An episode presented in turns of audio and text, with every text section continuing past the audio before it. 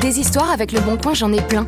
Il y a l'histoire de mon meuble de cuisine des années 60 acheté lors du déménagement d'une grand-mère, l'histoire de mon vélo et de ce monsieur qui visiblement me cédait un véritable souvenir.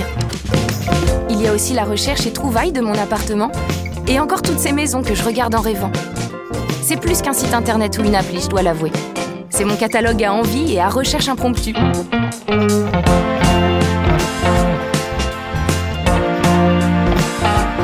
Les bonnes histoires. Une histoire de famille.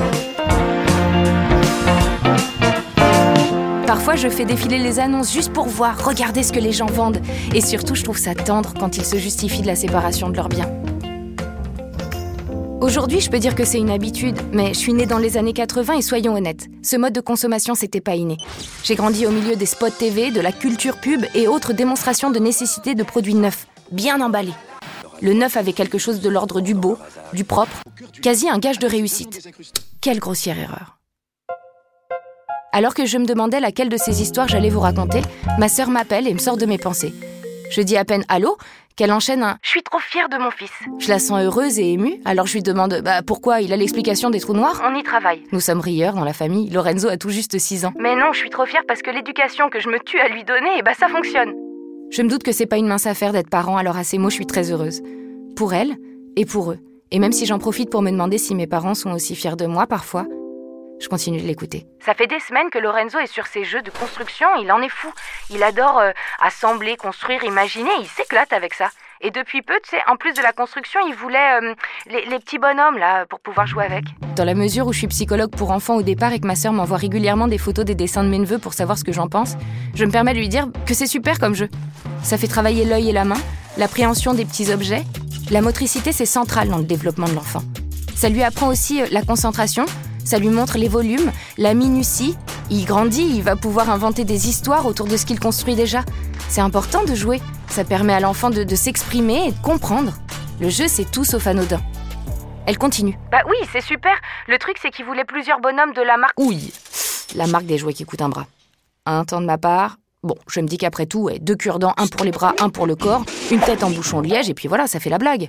L'important, c'est pas avec quoi on joue, mais comment on y joue que tout le monde garde ses bras. En plus, comme par hasard, évidemment, le modèle qu'il voulait, c'était un modèle hyper recherché de, de, collection, là, je sais pas quoi. Bon, et si on peint les bouchons de liège, on peut faire des visages. Mais figure-toi que j'ai tout trouvé sur le bon coin, incroyable. Il y a quelqu'un qui vendait exactement ce qu'on voulait à un prix normal d'humain.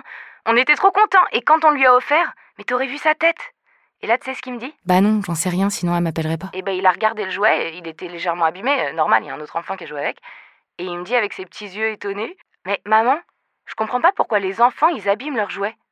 Nous marquons toutes les deux un silence. Elle de fierté et moi de tendresse. Parce que je me rappelle très bien de ce dinosaure que je lui avais offert et de ses petites mains qui avaient laissé s'échapper les pattes sur le sol. Pauvre tyrannosaure à l'avenir boiteux. Tu te rends compte? Sa question d'enfant, c'est pas du tout pourquoi j'ai pas un jouet neuf, ce que nous, on aurait pu dire. Sa question, c'est pourquoi les gens ils prennent pas toujours soin de ce qu'ils ont. Ça veut dire qu'il a complètement intégré le fait qu'on achetait plus neuf. Pour lui, ça y est, c'est complètement normal. Je suis trop fière, je te jure, je suis trop fière.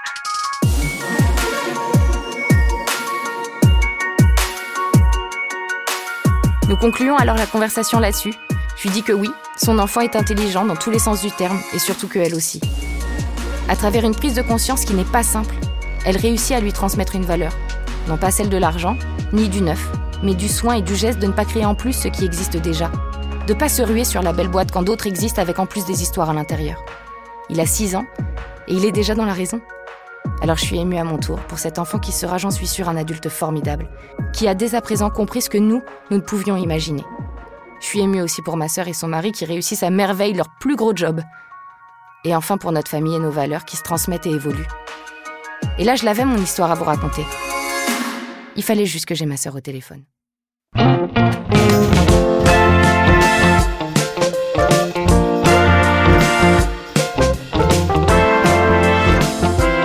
C'était Les Bonnes Histoires, un podcast proposé par Le Bon Coin. Cet épisode a été raconté par Audrey Pirot et réalisé par Thomas Rosès et François Clos. Pour écouter d'autres récits inspirés d'histoires vraies, abonnez-vous en tapant Les Bonnes Rencontres sur votre appli de podcast préférée.